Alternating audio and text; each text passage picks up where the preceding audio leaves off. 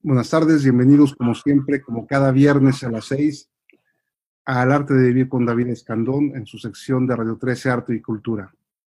En esta ocasión tenemos un invitado muy especial, un gran amigo, un gran artista, Arturo Arbizu. Bienvenido, Tucho, ¿cómo estás? Muy bien, muy bien, David, muchísimas gracias por la invitación. Aquí estamos. ¿Tú qué tal? ¿Cómo has estado? Pues muy bien, aquí por fin, por fin se nos hizo esta sí, ¿verdad? que hemos platicado por mucho tiempo. Y pues muchas gracias por, por, permitirnos asomar a tu obra y a tu creación a través de tus ojos. Y hago mucha énfasis en esto porque sé que tu obra es una ventana a nuevos universos y lo que nos haces es una invitación a ver cómo ves tú el cosmos. Entonces, pues es algo que te agradezco mucho que nos cuentes mucho y nos expliques de, de todos los significados y detalles que tiene tu obra, que es algo muy interesante. Sí, muchas gracias por los comentarios. Sí, básicamente, mira, desde hace muchos años, prácticamente todo, todo mi, trabajo ha vinculado al, misterio. Al, misterio de, del estar aquí. Y, más en la condición humana, ¿no? Que, pues, no, nos, nos pega directamente a nosotros. Aunque a través de la vigilia, el mundo onírico, eh, hay, compaginaciones que mi trabajo como que de alguna manera trata de encontrar, ¿no? Esas diferencias entre el mundo onírico y la vigilia. O sea, ¿cuáles son esas diferencias? ¿Por qué? Porque al final de cuentas todo es conciencia, ¿no? Es, como, como la pintura rupestre, ¿no? El hombre primitivo, y no primitivo por el hecho mental de pensar atrasado, ¿no? Sino porque fueron los primeros en llegar aquí, ¿no? A, esta, a esta conciencia. Y su relación con, la, con el trabajo, con la pintura, era mágico-religiosa. O sea, para ellos no había mucha diferencia entre el mundo de la vigilia y el mundo onírico. Todo era conciencia, todo era lo mismo. Entonces, a partir de todo esto, pues mi trabajo está vinculado mucho hacia eso. O sea, ¿qué es lo que estás viendo en las imágenes? O sea, ¿es real o proviene del mundo onírico? ¿O de, dónde viene? O sea, ¿qué es lo que te trata de decir? Porque es figurativa, los personajes los reconoces, siempre va a haber elementos en los cuales tú te puedas llegar a identificar, pero están puestos en una escena que normalmente están sacados fuera de contexto. Entonces, son situaciones en las cuales no pueden existir y es una correlación con ese mundo onírico, con esa supraconciencia, ¿no? De, de, entendernos nosotros en este devenir humano, ¿no? en, el quehacer de, del tránsito.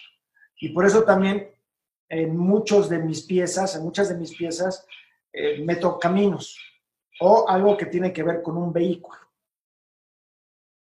Y por el otro lado también asocio mucho esa, esa parte onírica con mi infancia. O sea, para mí los años 60 fueron sensacionales, ¿no? Yo creo que eh, era, un, era un niño muy contento, tuve una, una infancia extraordinaria, increíble.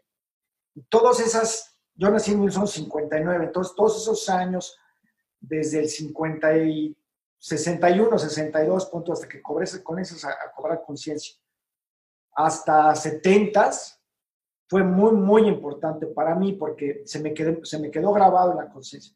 Entonces, utilizo mucho a personajes retro futuristas. O sea, toda esa, toda esa gama de, de, de, cómo iba a, volverse, no sé si tú te acuerdas, tú y yo más o menos somos contemporáneos. Bueno, creo que te llevo 10 años, ¿no? más o menos. 10 años ya Sí, fíjate, esos 10 años a mí me tocaron muy bien porque exactamente fueron del 60, 61 punto al 69, 70, cuando llegó el hombre a la luna. Ahí me tocó, yo lo viví muy bien. Entonces, esa parte eh, eh, en, en, mi conciencia se quedó muy, muy clavada. Y sabes, es algo que se nota mucho en tu pintura. Siempre hay mucha influencia de lo que llamamos artísticamente la era atómica. La, la visual de, lo, de los 60 tiene mucho que ver en tu pintura. Hay una parte que me gustaría preguntarte. Tus pinturas están llenas de significados, de fórmulas, de cosmos, de visiones, pero y a, la, vez técnicamente son extraordinarias. ¿Qué fue primero en, este matrimonio entre la técnica y la filosofía de tu obra? primero empezaste a crear y después la obra empezó a, tomar una vida diferente? ¿O fue la necesidad de, compartirnos este, esta, esta visión del cosmos la que te orilló a pintar? Fíjate que más bien yo creo que fue eso. La visión del cosmos fue lo que realmente me orilló a pintar, porque, o sea, yo de chico nunca jamás me iba a imaginar que iba a ser pintor, ¿eh? la verdad. O sea, yo estudié administración, siempre me gustó, siempre me, gustaba hacer, por ejemplo, mis prácticas de biología, me acuerdo ahí en el Colegio México, hace muchísimos años, siempre las hacía bien y, procuraba que, me quedaban muy bien, ¿no? O sea, me llamaba la atención ese como despertar de la creatividad, ¿no? Pero nunca me imaginé realmente que yo me iba a convertir en pintor. Yo estudié administración en la Universidad Iberoamericana cuando todavía existía ahí en Tlalpan y luego de ahí me fui a estudiar a Estados Unidos y estudié administración. Pero estando estudiando ahí, ahí fue donde me surgió. Entonces, técnicamente tuve que ir eh, madurando eh, poco a poco. Posteriormente me fui a estudiar a París, pero estudié muy poco. Entonces, realmente yo me considero autodidacta. Creo que a través ya de muchos años uno va sofisticando la técnica. Pero, pero sí, tienes razón. O sea, en mi caso fue más bien mi curiosidad por el devenir humano, por la conciencia humana que me llevó a la pintura. Y no al revés. Y cuéntanos un poco más, ¿cómo se fue formando esta, esta cosmovisión del tucho? Te voy a decir así, así nos decimos siempre de, de confianza. la visión de, de Tucho de, de, cómo crear, de qué ver de estos universos, yo sé que tuviste viajes muy interesantes, místicos, por, por Oriente, por India, por Nepal, por otros lugares, donde puedo ver que, dejaron gran huella en ti y en tu forma de ver el cosmos. ¿Cómo fue este, este trayecto? ¿Cómo fue esta, esta creación de la base filosófica que sostiene tu pintura? Fíjate que desde muy joven siempre tuve la curiosidad de, conocer otras culturas, de, viajar, desde muy chavito. A mi papá le gustaba mucho viajar y a mi mamá también, muy ávidos viajadores los dos. Entonces, como que lo tenemos dentro de la familia. Nos gustaba mucho viajar y de alguna manera fue eh, una, búsqueda en tratar de encontrar esa correlación que existe con otras culturas y más allá de lo cotidiano, al significado del por qué estamos aquí. ¿no? no tanto en el sentido de, de quiénes somos y a dónde vamos, ¿no? a la Paul Gauguin, sino más bien por qué pensamos y por qué tenemos esta conciencia. Sea, ¿qué es lo que nos está diferenciando? Entonces, de alguna manera, eso fue yendo evolucionando desde muy chico hacia tener sueños eh, premonitorios y lúcidos, en los cuales yo veía cosas que después sucedían. O sea, me soñaba y a lo mejor a los dos o tres años, ¡pum!, de repente pasaba.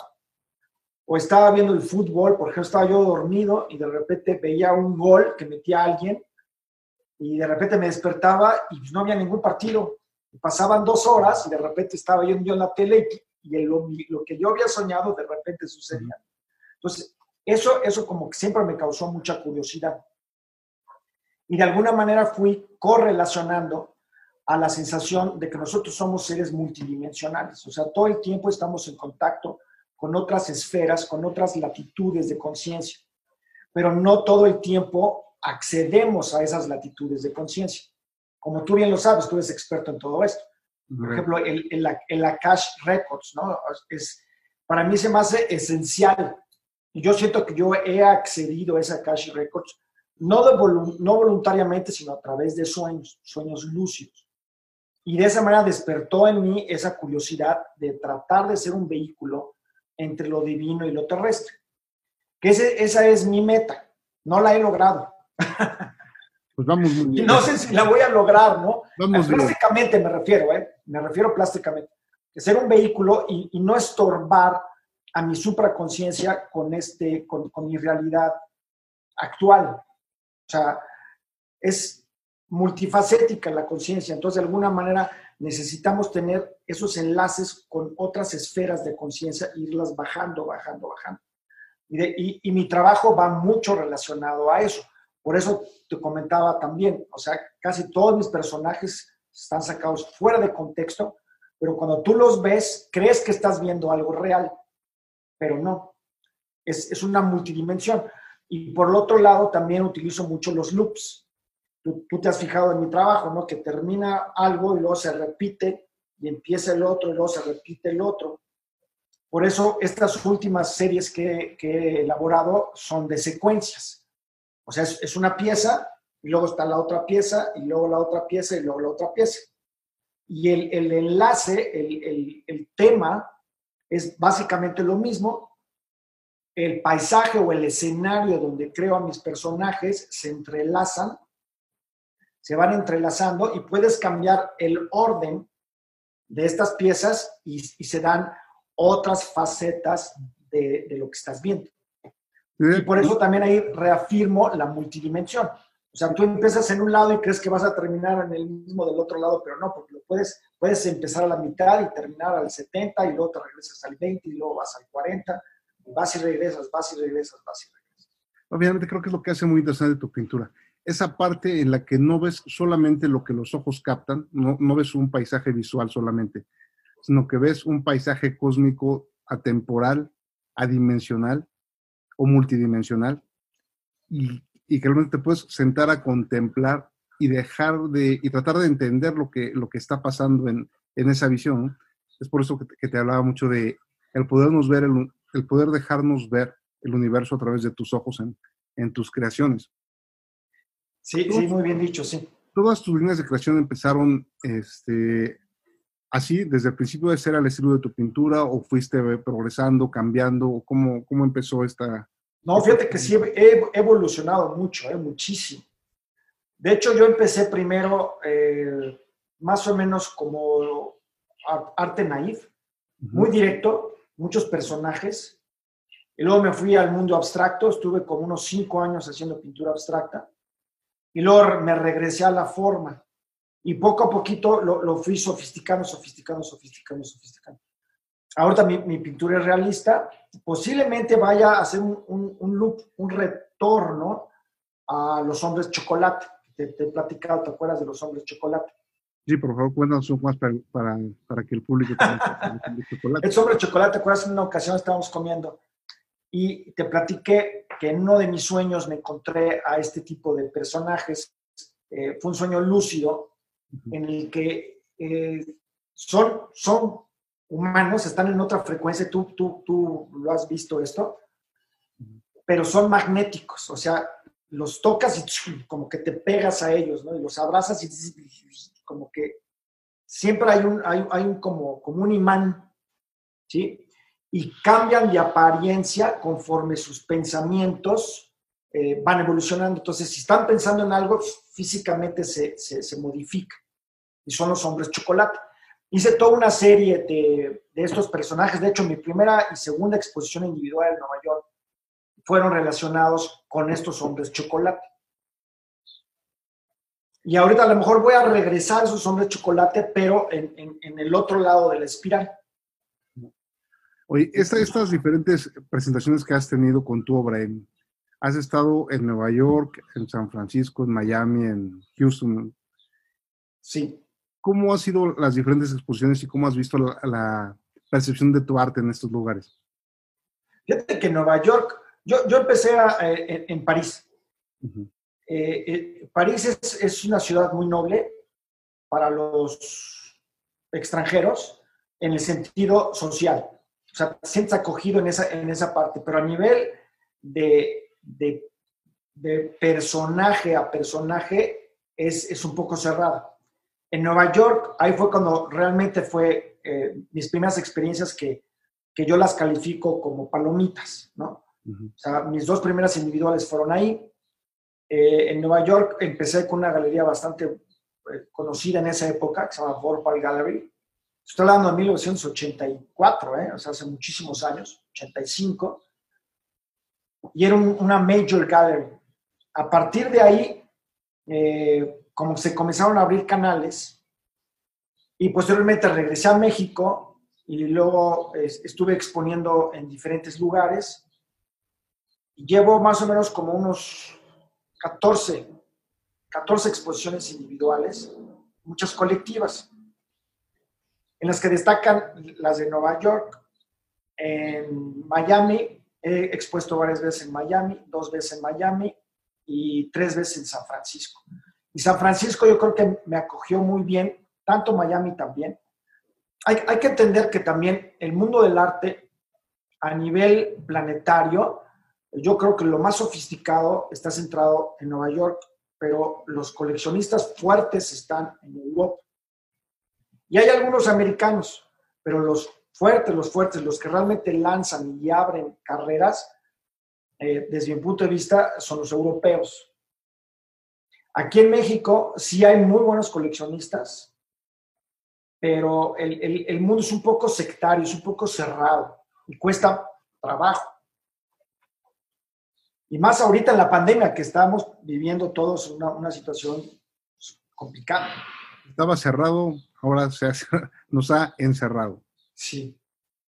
Pero bueno, finalmente el, arte siempre se abre camino. siempre que hay una obra, yo creo que, que, es un mensaje, hay alguien que está esperando ese mensaje, ya sea para verlo, para escucharlo, o es la pieza que le falta en un rompecabezas. Ándale, fíjate qué bien puesto. Entonces creo que tu, tus obras son piezas de rompecabezas que a mucha gente le están haciendo falta acomodarlas en sus tableros para poder comprender la realidad de una manera diferente y más amplia. ¿no? Qué bonito lo dijiste, ¿eh? de veras, muy bien. Oye, estoy viendo una pintura que está atrás de ti. Que, sí. ¿qué, qué, qué, es esto que estás haciendo? Esta pieza, no se ve muy bien, pero se llama Trip to Mars. Este, esta es una de las, de las secuencias. Esta es una forma, una, una pieza de 1,50 por 8 metros. Y esta es una de las secciones. Eran cuatro secciones. Esto lo expuse en la Galería Oscar Román el año pasado y es parte de, de esas secuencias que te, estaba, que te estaba platicando. En este caso, no sé si ves a las, a las dos chicas que están aquí, las dos nenas que están aquí.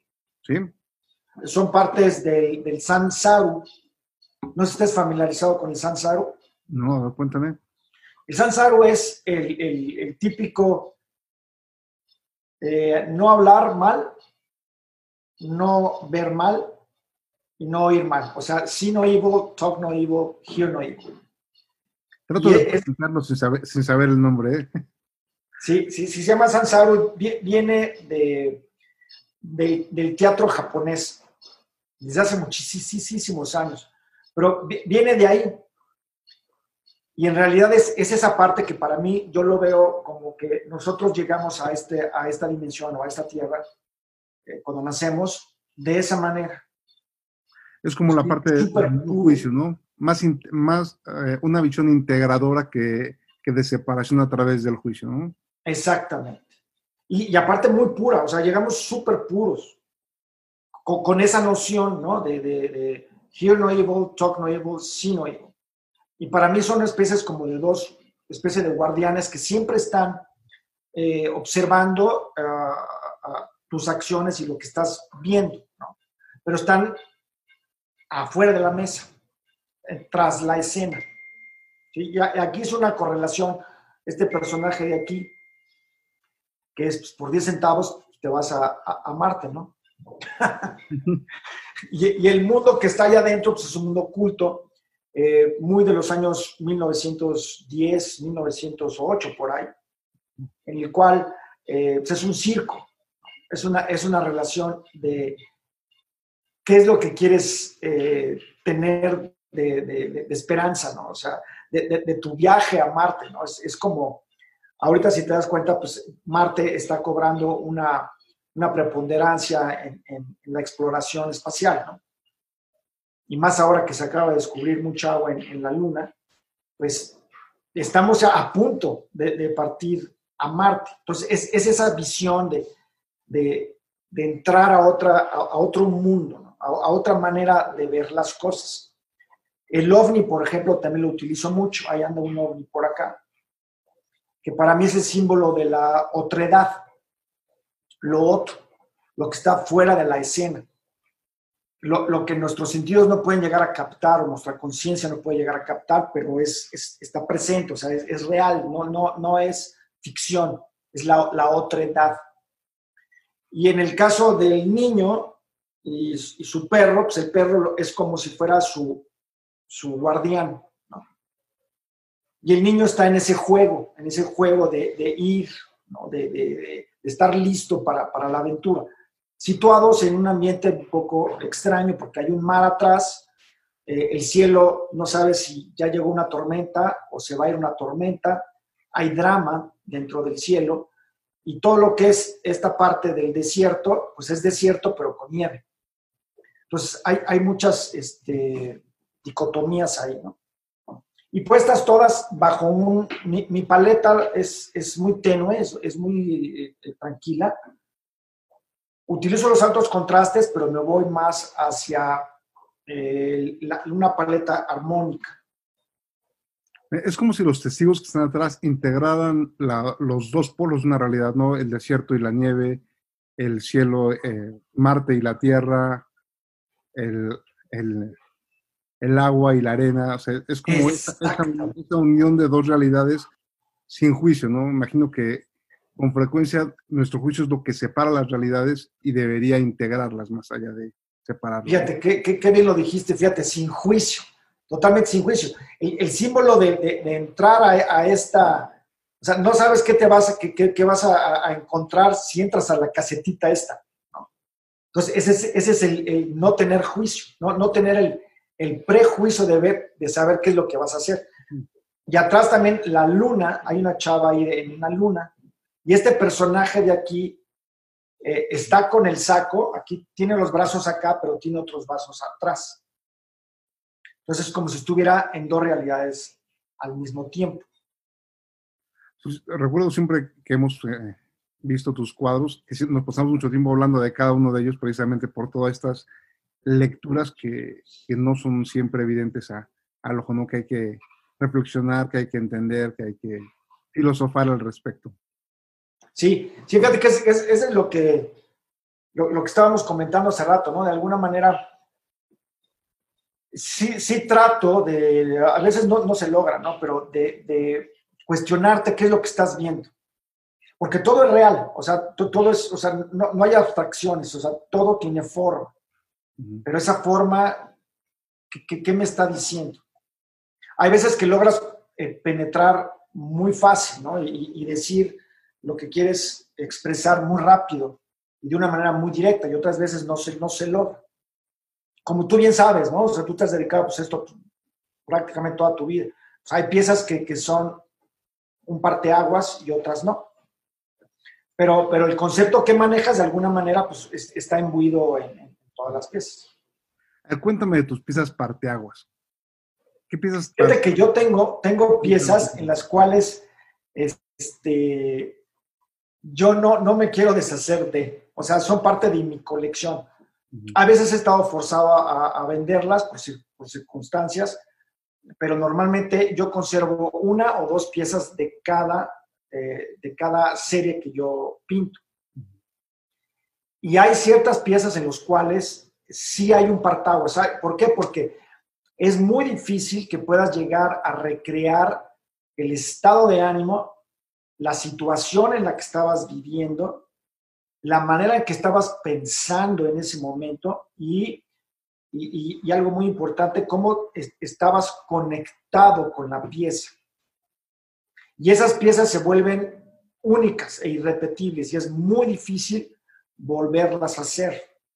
Hay otras en las cuales como que son muy buenas las piezas, otras no son muy buenas.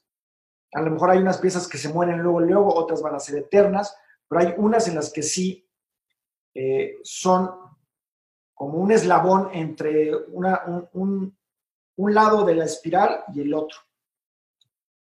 Esta pieza, por ejemplo, ha gustado mucho, no sé por qué.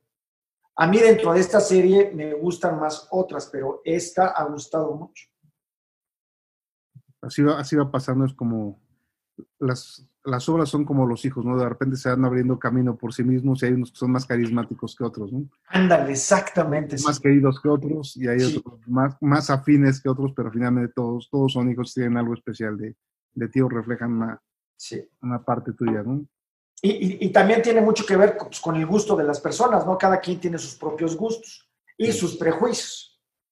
Y por eso eh, hay, hay, hay pinturas en las que tú, tú lo has visto, ¿no? Muchos pintores eh, toman a, a, su, su, manera de enlazarse con el éxito. O sea, como muy, muy, bien Picasso lo decía, ¿no? O sea, hay una diferencia entre el artista y el pintor. Sí. O sea, el artista vende lo que pinta y el pintor pinta lo que vende. que sí hay una diferencia. ¿no? Hay una gran diferencia de eso. Hay una gran diferencia. Estoy viendo también que tienes un, unos proyectos muy interesantes de, para enseñar a pintar o enseñar, un, a enseñar a ver la vida como tú la ves. Cuéntame de, de estos proyectos. Fíjate que estoy, eh, empecé un canal de YouTube hace pues, unos meses. Ves que YouTube pues, tarda mucho, o sea, es de años, y más en lo que yo hago, pues, tarda mucho tiempo. Entonces, estoy haciendo, o sea, lo, lo dividí en, en, tres secciones.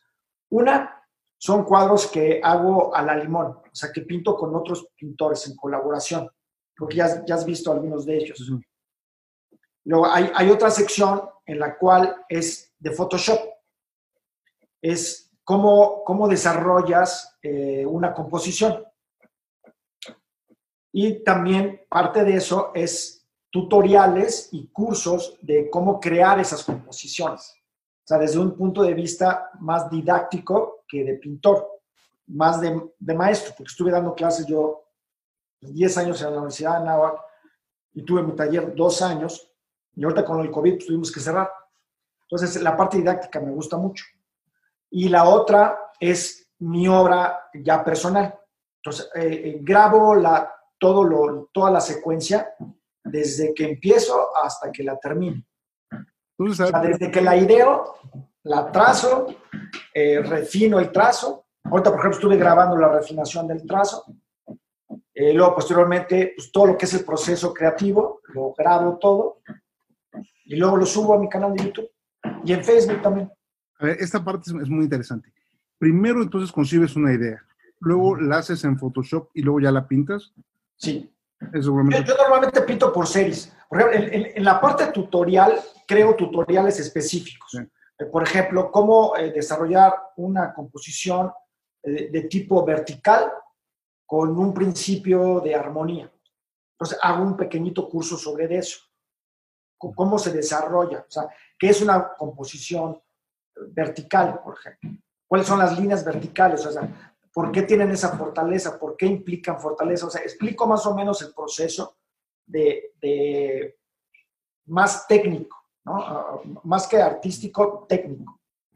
Luego, posteriormente, eh, una, una vez de que ya tengo la, como, como te comentaba, perdón, primero, so, como trabajo en series, o sea, armo todo una, una serie, un concepto. Ahorita, por ejemplo, estoy empezando una, una nueva serie y esa, esa serie va con lo retrofuturista, va con, con mi mismo tema, pero ahora lo estoy abordando más a la familia y al vínculo familiar, pero a través de pequeños astronautas, que son astronautas niños y el papá y la mamá y el, el, el enlace que están haciendo entre ellos, eh, mis personajes de Sansaro, etc. O sea, van entrando una vez que lo ideo, hago la composición en Photoshop y una vez que la hago en Photoshop, la, la paso a la tela y ya sobre la tela empiezo a, a pintarla. Pues si quieres compartirnos cuáles son las redes para, para que puedan ver tus tutoriales y... y... Sí, si quieres te las mando ahí en, en YouTube, en mi, mi, canal es Arturo Arbizu Art. y en Facebook igual, Arturo Arbizu Art. Y en Instagram es igual, Arturo Arbizu-art. O sea, las tres, las tres redes así son. Pues Tucho, te agradezco muchísimo eh, no, esta, plática interesantísima, como siempre, sobre tus obras y tus creaciones y permitirnos asomarnos al cosmos de, del Tucho a través de tus ojos. No, muchísimas gracias, David. Bueno, Sai Baba, ¿se puede decir o no? No, pues sí. Es, Sai Baba, yo me estaba cuidando. Para toda tu audiencia, es el queridísimo Saibaba, el mismísimo Saibaba. Es uno de mis alter egos que algún día les contaré la, historia de por qué varios amigos me dicen Saibaba. Debes de contárselas porque es genial. genial. No, pues muchísimas gracias a ti. De veras que muchas gracias. Y pues estamos en contacto y espero verte pronto.